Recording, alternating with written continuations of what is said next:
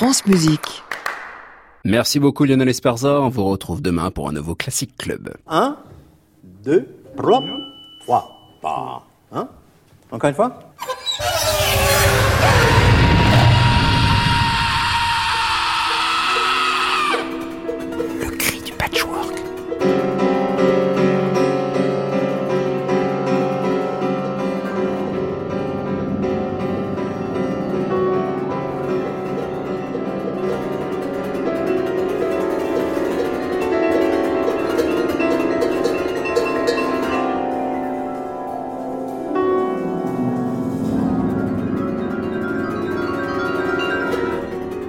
Chers écoutants, bienvenue dans le Cri du Patchwork, une émission qui échantillonne le monde sonore. Ce soir, deuxième épisode sur le sample en compagnie de trois musicologues, Yves Balmer, Thomas Lacotte et Christopher Brent Murray, auteurs d'un ouvrage incroyable intitulé Le modèle et l'invention, Messian et la technique de l'emprunt, sorti en décembre 2017 aux éditions Symétrie, où l'on comprend comment Messian ne cesse de piocher dans le répertoire passé et contemporain pour nourrir son inspiration, que ce soit un accord, une cellule rythmique ou carrément toute une mélodie. Messian pleurs fou La question reste ouverte. Bien entendu, on retrouve en fin d'émission les portraits sonores d'Antoine Berland, des mélanges de samples de voix de gens. Et comme chaque mardi, un son qui fait voyager dans le temps.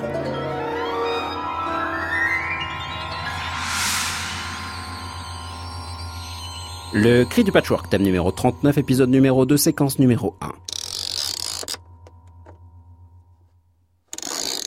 Eh, qu'est-ce que vous avez fait encore? Pas étouffé. Eh oui. Le son de la semaine. L'Orchestra Hit. Ce très court impact sonore qui émaille la création pop et new wave des années 80, mais pas que. Vous l'avez sûrement entendu plus d'une fois, parce que déjà, il y a des morceaux qui l'utilisent plusieurs fois, comme Planet Rock d'Africa Bambata, en 1982, sans doute l'une des premières occurrences de ce sample archi usé par la suite. En 30 secondes d'introduction, le DJ new-yorkais fait entendre 12 fois ce orchestra hit à l'identique, comme une sorte de version rap des 12 coups du théâtre pour ouvrir ce morceau d'anthologie.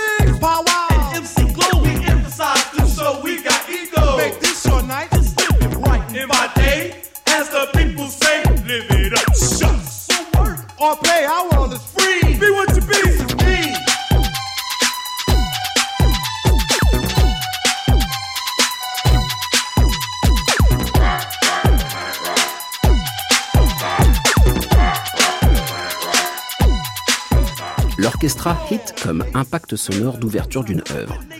Mais très vite, la mode des producteurs abusant de l'orchestra hit se répand internationalement, comme une sorte d'épidémie sonore. La preuve en 1987 dans I Want Her, interprété par Kiss Sweet, où l'orchestra hit devient le son même du synthétiseur mélodiste.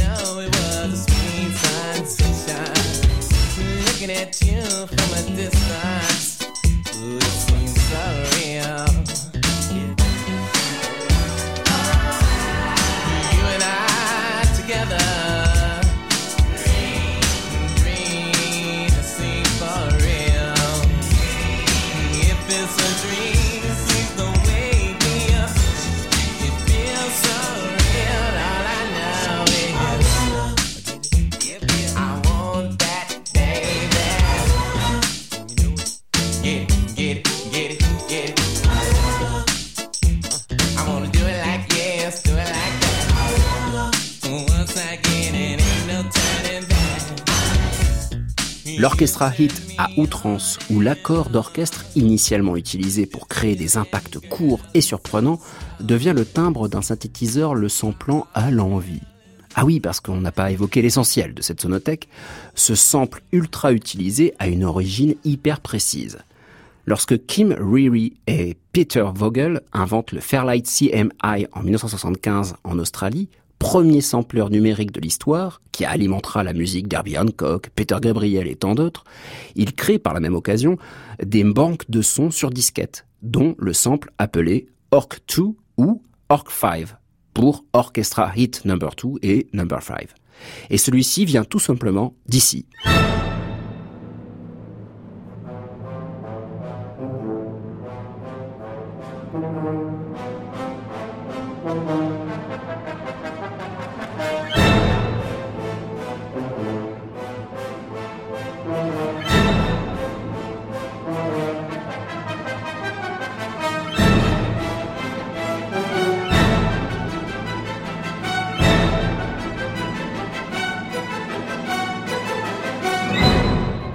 La danse infernale de Katchai, issue de l'oiseau de feu de Stravinsky en 1910.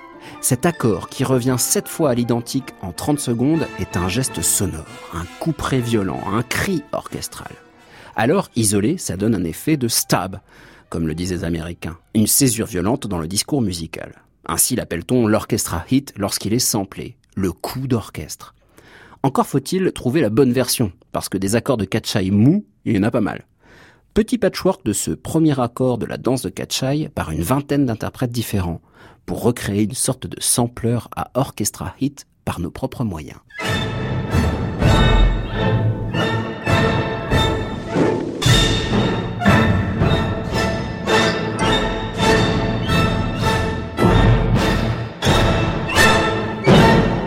Dans ce patchwork de premiers accords de la danse infernale Katchai de Stravinsky, selon les versions, on découvre parfois un coup de xylophone euh, ou un coup de cloche tubulaire. Parfois, on entend les petites notes montantes en fusée des flûtes. Il y en a des ratés, euh, des hargneux, des mous, des durs, des incisifs, des pas impliqués et des qui annoncent la couleur. Mais la version à l'origine du sample de la Fairlight CMI est celle de Joseph Grips et le Philharmonia Orchestra, que vous pourrez discerner telle qu'elle à la toute fin de The Dreaming de Kate Bush en 1982. Un morceau quasi expérimental pour une artiste alors hyper exposée médiatiquement. Un petit bijou de collage de samples avec des orchestra hits discrets.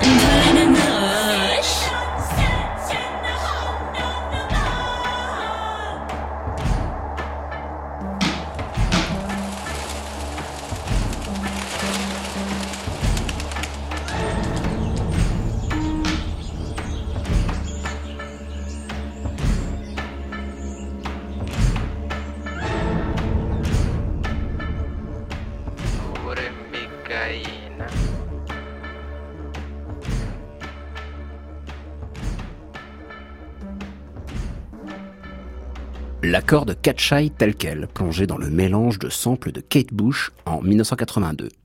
Il est à noter que lors de l'arrangement électronique de cette même danse de Kachai par Isao Tomita à la fin des années 70, l'un des seuls fragments qu'il a gardé tel quel est cet accord d'ouverture, comme si l'effet recherché par Stravinsky n'était pas transposable électroniquement. Saisissant.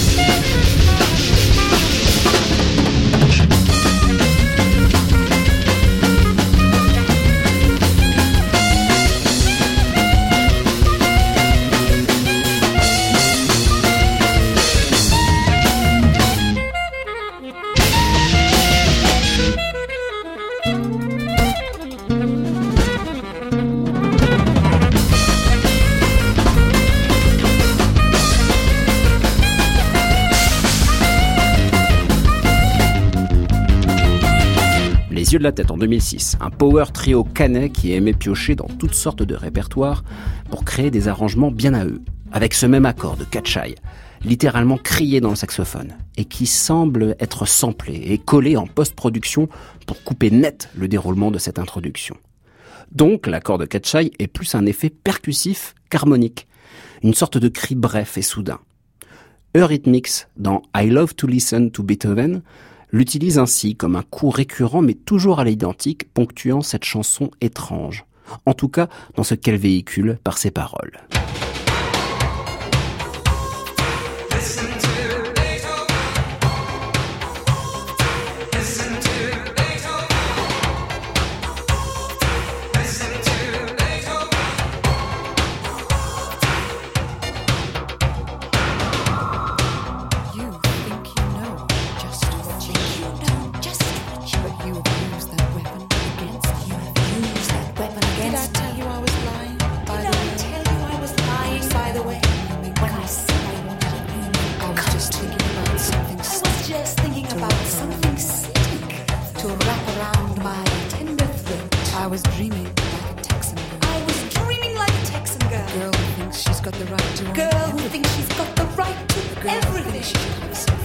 go.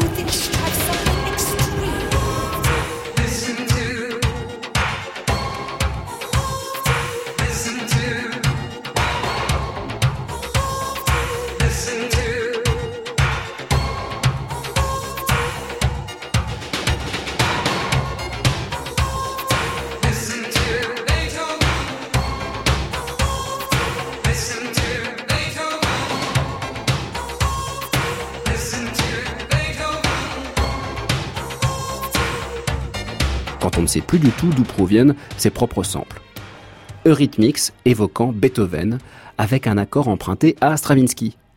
Et quand on parle de Beethoven et Stravinsky, on pense alors à Luc Ferrari, avec son collage entre la cinquième symphonie du viennois et la danse de Katchai du russe. Stratoven en 1985, ou comment utiliser les effets de surprise de deux compositeurs coutumiers du fait.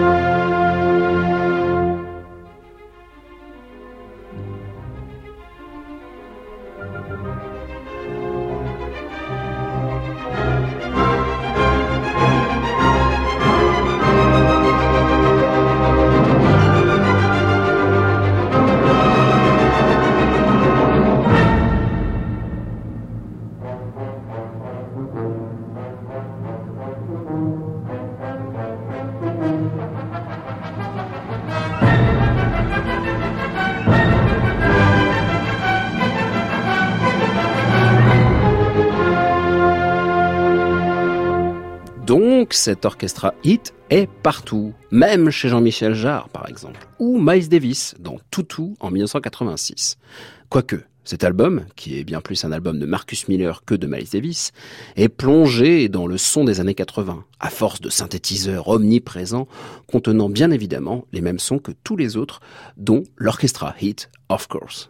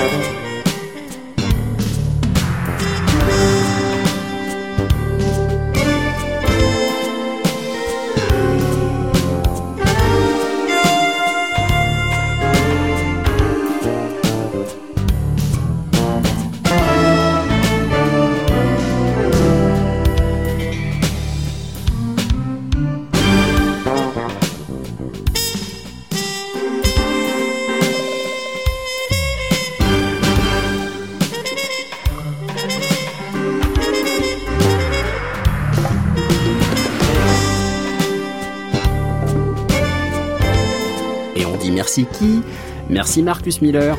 En tout cas, moi, je dirais merci à Estelle Caswell, qui a consacré un épisode de sa série incontournable Earworm sur l'orchestra hit, The Sound That Connect Stravinsky to Bruno Mars. Allez voir cette vidéo pour prolonger cette sonothèque. Vous y trouverez plein de patchwork d'orchestra hit, mais pas celui-ci. Greatest Orchestra Hit, composé en 2010 par Stalio, artiste qui plonge dans le data pour le sampler dans tous les sens. Et ici, il n'a sélectionné que des orchestra hits mis bout à bout. Votre oreille reconnaîtra peut-être un morceau uniquement avec l'impact du orchestra hit. Et c'est ça qui est bon. Comment un simple sample d'un accord d'orchestre peut devenir la marque, la signature d'un morceau tout entier? Attention, overdose d'orchestra hit.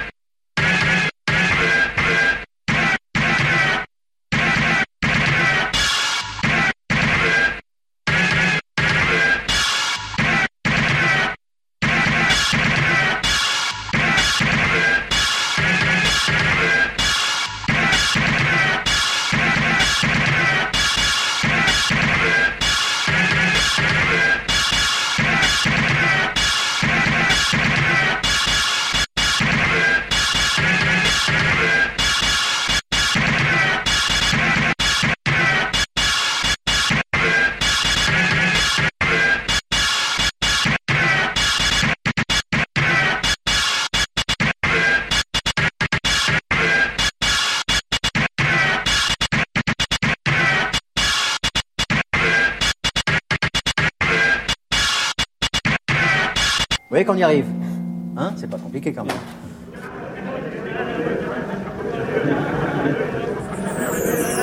France Musique. Le cri du patchwork, Clément Lebrun. Messieurs, bonsoir. Bonsoir, Clément. Yves Balmer, vous êtes musicologue, professeur d'analyse musicale au CNSM de Paris. Thomas Lacotte, organiste, compositeur et professeur d'analyse musicale au CNSMD de Paris. Christopher Brent Murray, vous êtes musicologue, professeur d'analyse musicale à l'Université libre de Bruxelles. Et tous trois, professeur d'analyse musicale, vous avez euh, commis, je dis commis, commettre comme si c'était un délit, mais vous êtes l'auteur, les auteurs d'un ouvrage qui est sorti en décembre 2017, Le modèle et l'invention, Messian et la technique de l'emprunt aux éditions Symétrie, dans la collection Symétrie Recherche, série 2021, une série essentielle pour comprendre les langages musicaux des musiques dites contemporaines, dirigée par Nicolas Donin. Et dans cet ouvrage, moi j'y ai lu quelque chose, vous allez me dire tout de suite si je suis complètement à côté de la plaque.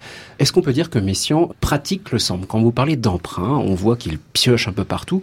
Est-ce que pour vous, ça correspond finalement à cette esthétique du sample, de prendre dans le préexistant pour en faire son terreau pour la composition? Si le sample c'est ça, Thomas, alors toute la musique n'est que ça. Sauf que peut-être au XXe, on l'avait un peu oublié dans une certaine branche de la musique contemporaine. Mmh qu'avec le passé, on peut continuer à inventer. Et donc Messiaen l'a fait, mais il ne l'a pas vraiment dit, voilà pourquoi il fallait faire un livre. Il n'en parle jamais vraiment. Euh, enfin, il en parle de manière indirecte. En tout cas, il a fallu pour nous savoir décrypter, trouver la clé de traduction de ses écrits pour hmm. se rendre compte qu'en fait, il en parlait partout, mais d'une manière allusive. Donc, on a aussi relu ses écrits pour arriver à montrer sa manière de, de composer. Il fait du sample, oui, il le reprend, mais il prend de l'écrit. Hmm. pas une bande. Et on pourra sûrement discuter de cette euh, oui, ce rapport -là. différence pas entre l'oral et l'écrit dans sa manière de prendre le passé. Il y a une différence fondamentale. Hein. Euh, le sample est un prélèvement, un échantillonnage lié à l'enregistrement et aux techniques euh, qui sont permises par l'enregistrement. Tandis que chez Messiaen, ce qui est fondamental à comprendre ici, c'est que sa, sa technique, sa technique de l'emprunt, elle passe avant tout par l'écrit. Et donc, il y a des modalités qui sont des modalités de mise en œuvre des emprunts qui sont fondamentalement différentes de celles qui euh, sont mises en, œuvre dans la musique enregistrée. Hein. Euh, le prélèvement, quand il est euh, sur une bande, il est reconnaissable. Le mmh. prélèvement d'une musique qui passe par l'écrit, par la formule, par un, moment où Messiaen récolte du matériau, il peut le transformer directement et la reconnaissance va pas du tout être immédiate parce que finalement il y a moins d'informations qui est prélevée que mmh. ce qui est prélevé par l'enregistrement. Ce qu'on voit dans votre livre, euh, à tous trois, c'est qu'on a l'impression que finalement, il a besoin d'un élément extérieur pour avoir une forme d'inspiration pour créer quelque part. Enfin, je dis ça parce qu'on a l'impression que quasiment dans toute son œuvre, il y a de l'emprunt. Est-ce qu'on pourrait dire qu'il avait besoin tout le temps de piocher quelque part pour créer Christopher euh, Oui et non. C'est-à-dire que c'est vrai que dans la plupart des œuvres qu'on a regardées de près, hmm. on retrouve cette trace. Ça dépend, je pense, de, de son relation avec le passé et avec avec le passage du temps, euh, cette technique de l'emprunt devient de plus en plus utilisée. Je pense que si on regarde, par exemple, les, les premières œuvres de, de, de l'époque de ses études, du début des années 30, il y a des, quand même des beaux restes de, de l'héritage des classes d'écriture au conservatoire. Mm. Et au fur et à mesure, il développe cette technique de tourner vers les œuvres du passé, de faire ces, ces prélèvements, de les transformer, de les retravailler à sa manière. Et ça devient de plus en plus pervasive. Des techniques que vous analysez précisément donc, dans cet ouvrage, le modèle et l'invention, euh, Messiaen et la technique de l'emprunt, où on voit justement que ça peut être l'harmonie, la mélodie, le rythme, toutes des structures complètes. Et là, on va avoir un exemple avec le Des Canyons aux étoiles, une œuvre qui a été composée entre 1971 et 1974, une œuvre assez grandiose pour orchestre et plusieurs solistes. Et là, on va écouter euh, l'appel interstellaire, c'est un appel de corps seul, et le corps lui-même fait office d'appel.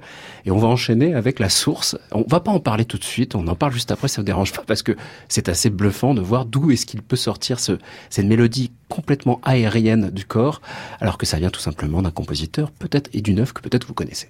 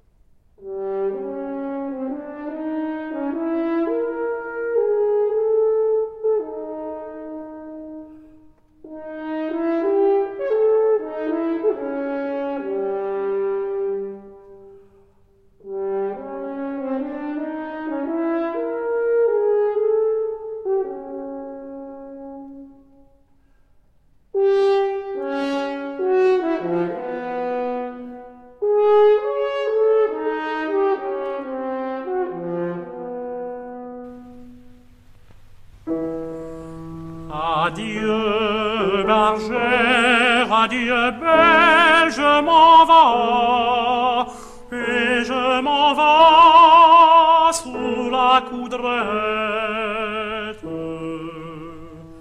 Adieu, bergère, adieu, belle, je m'en vais.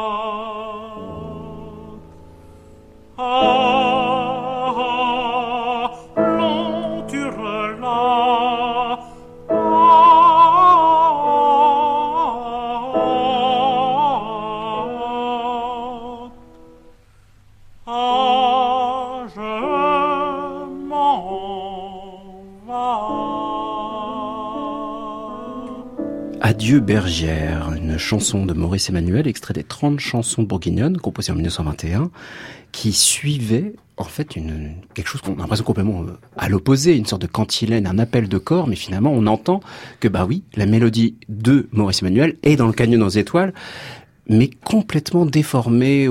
Est-ce qu'on peut dire déformée en anamorphose, transformée Enfin, comment il le travaille justement cet emprunt, Yves? Eh bien, justement, ce que met en, en- en œuvre notre livre et ce que met en œuvre Olivier Messiaen, c'est une méthode, une technique qui lui permet de transformer les emprunts qu'il fait. Il a lui-même donné euh, un nom à cette méthode, il l'appelle le prisme déformant.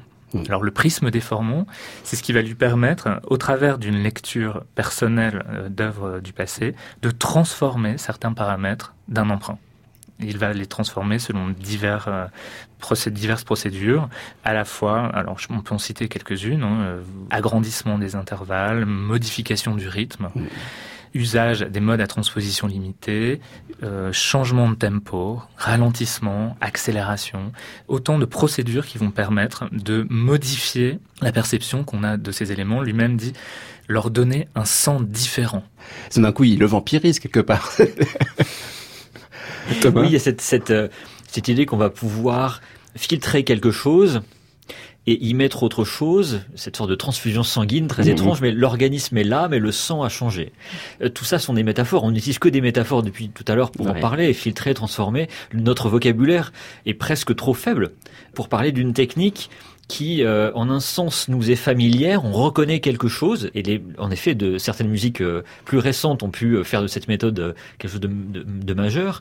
Mais en tant que tel, ça nous étonne aussi. Les bras nous en tombent un peu. Mm, oui. Il faut bien le dire. Bah, quand on voit la source, parce que par exemple des canyons aux étoiles, ça parle de, des Amériques, ça parle des grands canyons qu'il a découverts lors d'un voyage, c'est grandiose, on entend l'appel justement dans le canyon qui se répercute, quelque part il y a quelque chose d'un espace, puis là tout d'un coup c'est la petite chanson intimiste, il déplace complètement le sens de ses emprunts pour en faire autre chose, ou bien est-ce qu'il il respecte finalement le sens premier, la- ce que dit l'emprunt en fait, la, la source? Christopher C'est compliqué ici parce que ce mouvement, si je me trompe pas, vient avant la grande œuvre et c'était composé, c'était une pièce d'occasion qui a été composée pour euh, marquer la mort d'un ancien élève euh, et, et collègue au conservatoire, Jean-Pierre Guézac, qui est venu de Bourgogne, donc 30 chansons. Ah, d'accord. Et donc le sens de ces, ces chansons qui parlent finalement d'un- berger qui s'en va et qui est mangé par un loup, une sorte d'appel vers euh, quelqu'un qui n'est plus là prend tout un autre sens si on connaît euh, Oui, la source. là, oui, le Mais il faut dire que euh, Messiaen n'annonçait pas du tout cette source. C'est une chose qu'on a trouvé nous en, en lisant Messiaen, en connaissant l'univers musical de Messiaen. Il n'y a pas eu des, des traces, à part notre connaissance de ce corpus, euh, pour mettre ces deux choses ensemble, pour comprendre d'où ça vient. Et, et c'est là où c'est peut-être pas tout à fait comme un sample, Hmm. une citation, une allusion. Enfin, pas tous les samples sont faits pour être reconnus, mais là, c'est clairement pas le cas. Mais si on n'a pas voulu qu'on connaisse cette source, c'était pas censé être reconnu euh, comme une chose retravaillée et reconnue par tout le monde. Oui, et puis là, on l'entend bien parce que c'est sur une section assez longue, alors que l'on voit dans votre livre que ça peut être sur trois, quatre notes qu'il fait des emprunts, des toutes petites sections. Alors, par exemple, dans Technique de mon langage musical, qui était un ouvrage au 44, où il parlait de son langage déjà à 36 ans, de comment il écrivait, à un moment, il parle d'une montée do, mi, ré, fa, et il dit, bah ça, ça vient de Boris Goudounov. Bon, pour lui dire, mais do, mi, ré, fa, on en a partout dans toute l'histoire de la musique. Il avait besoin de dire ça, ça vient de là, pour montrer qu'il avait ce savoir encyclopédique et analytique de la musique. Alors le ça vient de là justement est une expression trompeuse. Ça n'est pas une expression d'observateur. Comme nous on pourrait dire tiens ça me fait penser à ça ou ça doit venir de là. Non, en fait ce ça vient de là doit être traduit autrement. Je travaille comme ça. D'accord. ouais. Et en fait, le but n'est pas ensuite qu'on le reconnaisse, Hmm. mais il en fait une, une méthode, un outil productif qui doit fabriquer du messian. Vous, vous avez dit euh, qu'il y avait différents niveaux en fait de production de l'emprunt. On peut avoir une tension, si vous voulez, si on reste à un seul paramètre, parce que pour l'instant, on n'a pas précisé que cet emprunt était paramétrique ou paramétrisé, c'est-à-dire que Messiaen peut faire des emprunts principalement dans les domaines euh, de la mélodie, du rythme et de l'harmonie.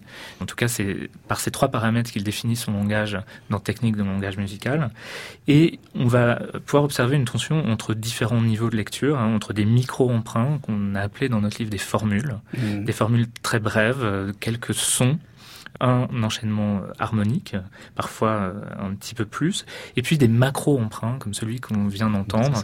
Et ces macro-emprunts génèrent à la fois évidemment de la matière euh, musicale, mais aussi induisent une forme. Induit une forme. Parce que oui, il prend carrément euh, la structure elle-même. Alors c'est le cas par exemple d'un exemple qu'on va écouter tout de suite.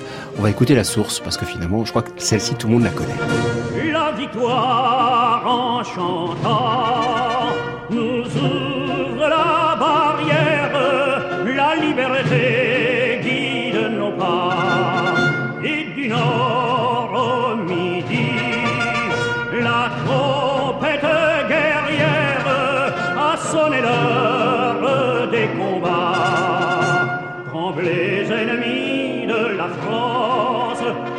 de sang et d'orgueil, le peuple souverain s'avance, tirant des sondés au cercueil.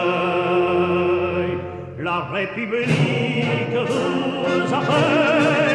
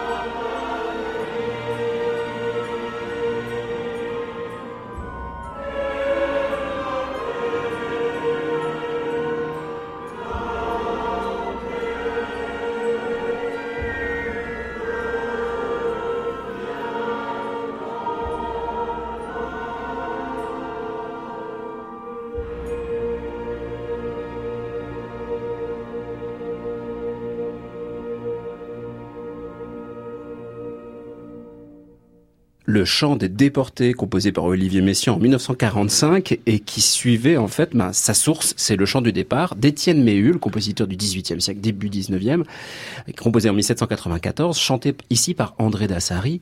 Alors là, c'est flagrant, surtout quand on enchaîne les deux, on entend que la courbe est exactement la même et pourtant là, ça reste du Messiaen avec ses arrangements, ses moirures, devant, derrière c'est ce, ce chœur homo-rythmique, homophonique presque. Pour vous, c'est du pain béni pour parler d'emprunt.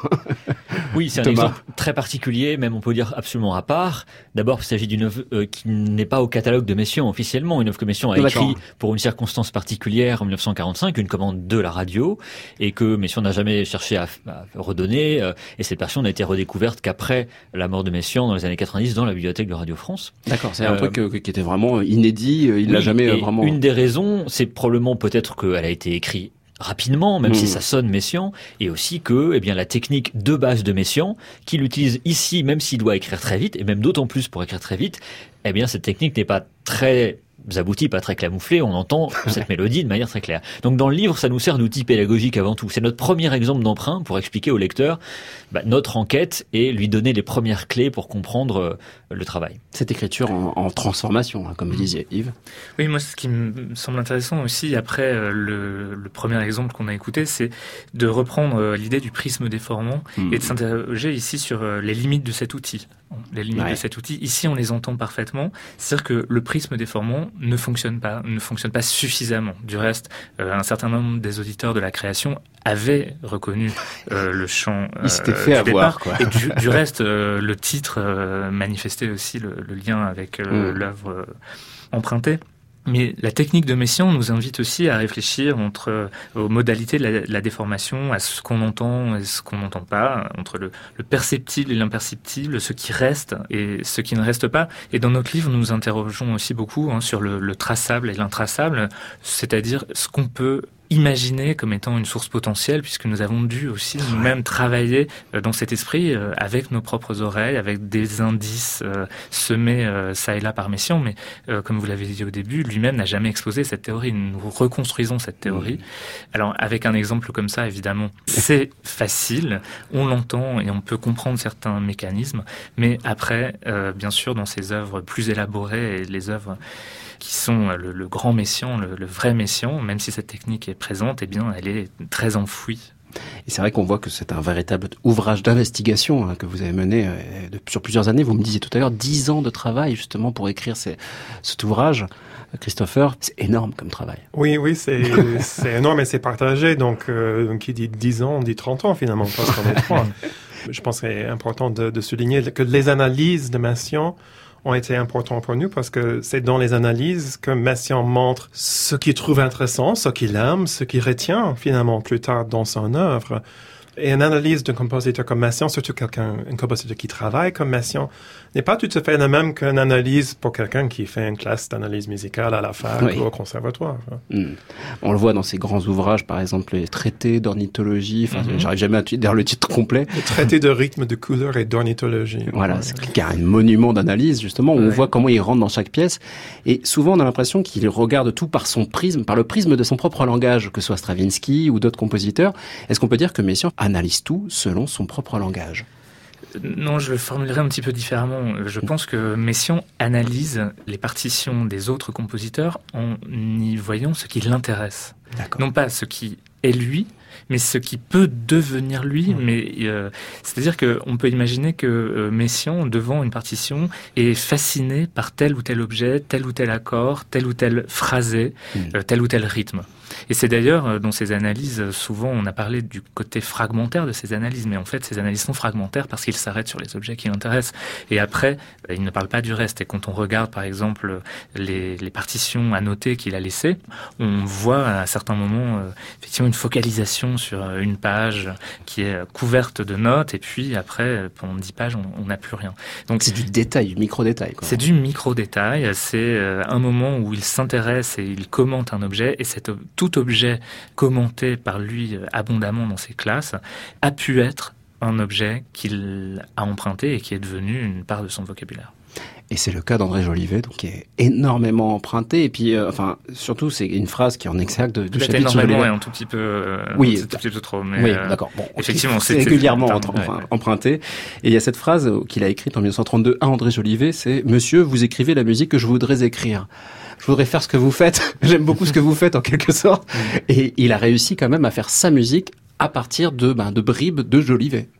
Oui, sa manière d'être, enfin, ce qui l'intéresse chez Jolivet, pour parler encore de la mélodie, puisque Oui. c'est quand même notre sujet principal, eh bien, ça n'est plus comme Adieu Bergère, cette longue cantilène. Ce sont des éléments très très courts, mais en fait, il va s'arrêter sur des moments où les intervalles entre les notes sont pour lui totalement incroyables, et je pense que c'est des choses qu'il aurait jamais osé écrire, en fait, tout simplement.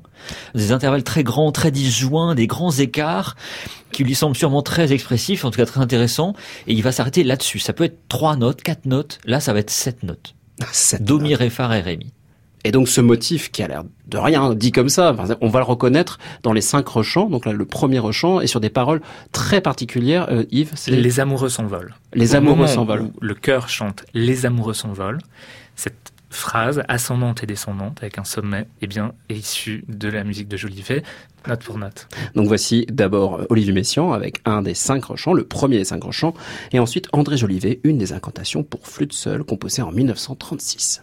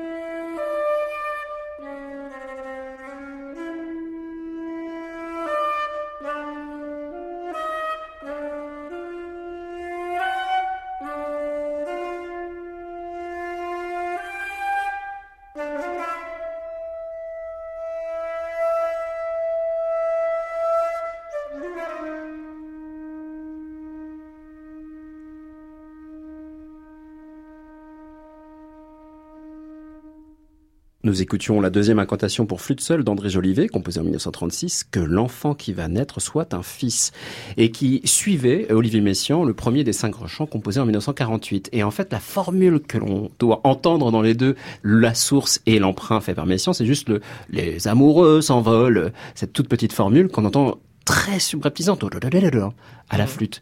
Donc en gros, si je comprends bien sa technique, c'est qu'il voit ça, il analyse, parce que André Jolivet pour lui c'était un peu le, le, sommet de la modernité quand il le rencontre et tout ça, donc il se dit tiens là il y a de la modernité, il y a quelque chose à développer, et il l'amplifie, il le développe. Est-ce qu'on peut dire qu'il a un travail alors c'est une supposition, euh, qui pourrait être assimilée à une forme de développement d'une idée où il est uniquement dans une idée sèche, c'est-à-dire qui sera telle qu'elle et qui restera telle qu'elle et qui ne va jamais développer? Ce qui est fascinant pour lui, c'est cet objet précis. D'ailleurs, il ne le transpose pas, il le prend tel quel, mm. justement comme s'il avait peur que le développer, ce soit déjà l'user ou perdre son mystère ou sa valeur. L'objet lui-même se suffit. L'objet lui-même se suffit et il va chercher simplement d'autres objets à mettre autour et à commencer à fabriquer cette mosaïque ou ce vitrail. Mais justement, il est hors de cette question du développement. Mm. Et quand on, a pu comprendre un Messiaen qui a une musique plutôt statique, une musique faite de blocs ou qui ne développe pas, eh bien, euh, ça n'existe pas seulement à grande échelle, mais aussi à cette micro-échelle, hmm. de qui sont liées à sa manière d'emprunter et de travailler. Là, je pense qu'on a quand même pu identifier une clé qui répond à cette sensation qu'on avait en écoutant l'émission. Yves? Oui, oui je, voudrais rajouter ici euh, ce que Thomas a, suggéré, l'idée, parce que j'ai parlé à plusieurs reprises de prisme déformant, ici, euh, dans des répertoires de la musique du XXe siècle euh, qui lui sont très contemporains. je vous rappelle que bah, Jolivet, c'est un de ses amis très proches et qui mmh. fonde un groupe de musique contemporaine, le groupe Jeune France, etc. Eh bien, il n'a pas besoin de prisme déformant au plan des hauteurs. Oui, c'est ça. Les hauteurs ne sont pas modifiées, c'est suffisamment chromatique pour euh, être intégré dans le langage de Messiaen. Il n'a pas besoin d'utiliser ces modes pour transformer, par exemple, des emprunts mélodiques comme il va le faire avec de la musique tonale, par exemple. Comme on entendu avec le chant de départ, Ou dans le chant du départ, ou avec des répertoires plus anciens et dans les, mm. qui va être obligé de le transformer. Ici, il n'y a pas de modification euh, des hauteurs. Et puis Jolivet nous rappelle aussi que donc les, le, répertoire emprunté par Messiaen euh, est, est, extrêmement divers et il couvre une variété spatiale temporelle vraiment euh, hmm. très euh, très étonnante. Ouais, hein. du plein champ assez contemporain. oui, jusqu'à jusqu'à Jolivet, mais aussi les cultures extra-européennes hmm. ou euh, le, la musique folklorique française, hein, comme on vient de l'entendre avec hmm. cette chanson harmonisée par Maurice Emmanuel. Mais comme vous disiez tout à l'heure, c'est du sample par l'écrit. Alors, est-ce que c'est du sample pour, pour autant? C'est-à-dire que les musiques extra-européennes, finalement, il les lit par d'autres compositeurs. C'est à chaque fois comme s'il passait par le prisme d'un autre qui aurait lu cette musique-là, elle aurait posé sur un papier. Il est vraiment dans une sorte de spéculation. Il, en fait, il est amoureux de l'écriture, de l'analyse de l'écriture. Bah, c'est un homme d'avant l'enregistrement. En fait, sa culture est quand même celle d'avant euh, l'enregistrement. Il faut se rappeler qu'il a enseigné pendant des années au conservatoire sans avoir de tourne-disque entre guillemets euh, mm. pour enseigner. Il était au piano, il jouait au piano. Mm. Euh, donc voilà, sa manière de penser la musique, c'est celle-là, et sa création, elle s'enracine là-dedans. Mm. Et c'est exactement le cas avec, par exemple, l'analyse de Webern, Anton Webern, qui était une des partitions qu'on trouvait quasiment pas avant la guerre et qui ont du mal à passer la frontière et qu'on a eu du mal à trouver en France. Et juste après la guerre, dans les années 50, évidemment, il y a le gros boom autour des Webern avec Boulez, Stockhausen et tout ce qu'on veut. Mais Messiaen aussi s'intéresse à Webern et en particulier une partition, variation opus 27 pour piano. Et là, qu'est-ce qui se passe? Il, trouve quelque chose à l'intérieur un ferment pour pouvoir écrire, comme pour les autres, pour André Jolivet, Debussy? En fait, oui, c'est très très proche de sa réaction face à Jolivet. Il y voit des contours mélodiques incroyables, des mmh. intervalles très grands, des mélodies très distendues. Alors c'est complètement euh, euh, étrange parce qu'à l'époque on s'intéresse à Webern pour les structures euh, sous-jacentes, cachées, des séries. Lui il voit des mélodies en fait, des mélodies encore plus incroyables que j'ai Jolivet. Et il fait comme pour Jolivet, c'est-à-dire qu'il va prendre les petits bouts les plus intéressants. Donc c'est vraiment des fragments, des très courts fragments dans cette pièce. Il en prend plusieurs et il les colle bout à bout. Et il en fait vraiment du collage, quoi. Il en fait vraiment du collage. Et il aboutit à une suite mélodique complètement euh, distendue, on peut vraiment dire atonale, voilà, qui qu'il n'a jamais composé comme ça avant. Enfin, mais voilà, mm. il n'a jamais eu l'idée de faire ça avant de trouver ça dans Webern. En plus, il le met à toute vitesse et très très fort. Ouais, alors ça c'est la fin, c'est la sortie de la messe de Pentecôte. Alors Yves, vous vouliez rajouter? Oui, non, je, voudrais ajouter par rapport au titre de notre ouvrage, au fond dont on n'a pas parlé, ce que vient de, d'écrire Thomas, c'est vraiment des procédures de l'invention. Mmh. Et notre livre sur le modèle et l'invention, finalement, c'est s'être demandé. Alors c'est pas effectivement autour de la question du sample qu'on s'est euh, euh, focalisé, mais autour de la question de ce qui se passe une fois qu'on a découvert un emprunt. Et ce qu'on voit avec l'emprunt euh, à Webern, c'est qu'il y a une multitude de moments d'invention du moment du prélèvement comme dit Thomas, il prélève des toutes petites structures. C'est une étape d'invention déjà. Mmh. Et puis, ces petites structures, il va les monter ensemble. Deuxième étape d'invention, parce que parfois, ces petites structures vont être modifiées pour pouvoir être collées les unes euh, avec les autres. Et on observe vraiment comment on peut inventer à partir de textes anciens ou contemporains, hein, comment euh, l'intertextualité, c'est-à-dire la présence d'un texte dans un autre, peut être créative. Et c'est ça qu'on entend, euh, Et cet là- exemple.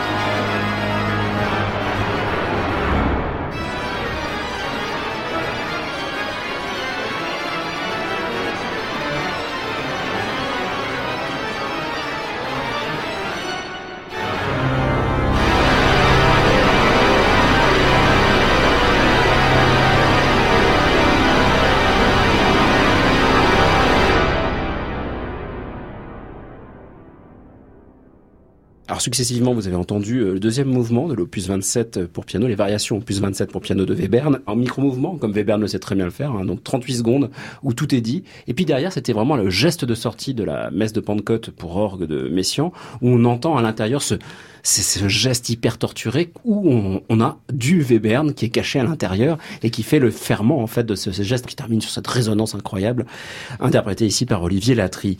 Dans votre ouvrage, vous en parlez ainsi de ce, ce petit court extrait, c'est autoportrait de Messiaen avec Webern et aussi Bach, Chopin et Tournemire.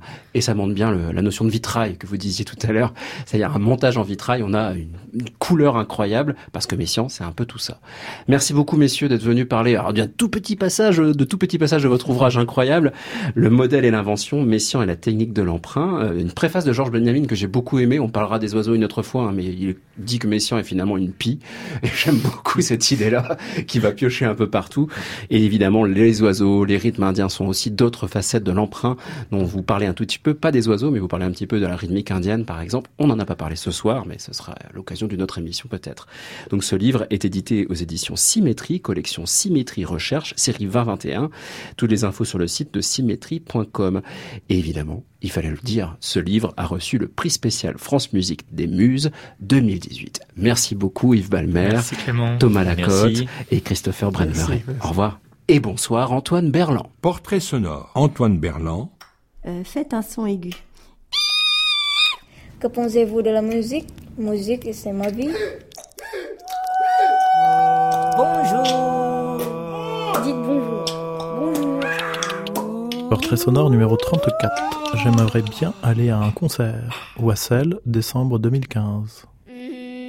J'aimerais bien aller à un concert, mais j'en ai pas eu euh, la chance. Et euh, peut-être que j'irai un jour. Peux-tu me chanter une chanson, s'il te plaît? Mm, Oui. Une souris verte qui courait dans l'herbe. Je l'attrapais par la queue. Elle me montra ses messieurs. Ces messieurs me disent Trempez-la dans l'huile, trempez-la dans l'eau. Ça fera un escargot tout chaud. Sais-tu faire des bruits avec ta bouche? Oui.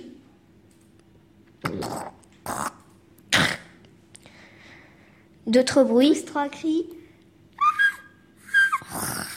Mmh. Un long cri.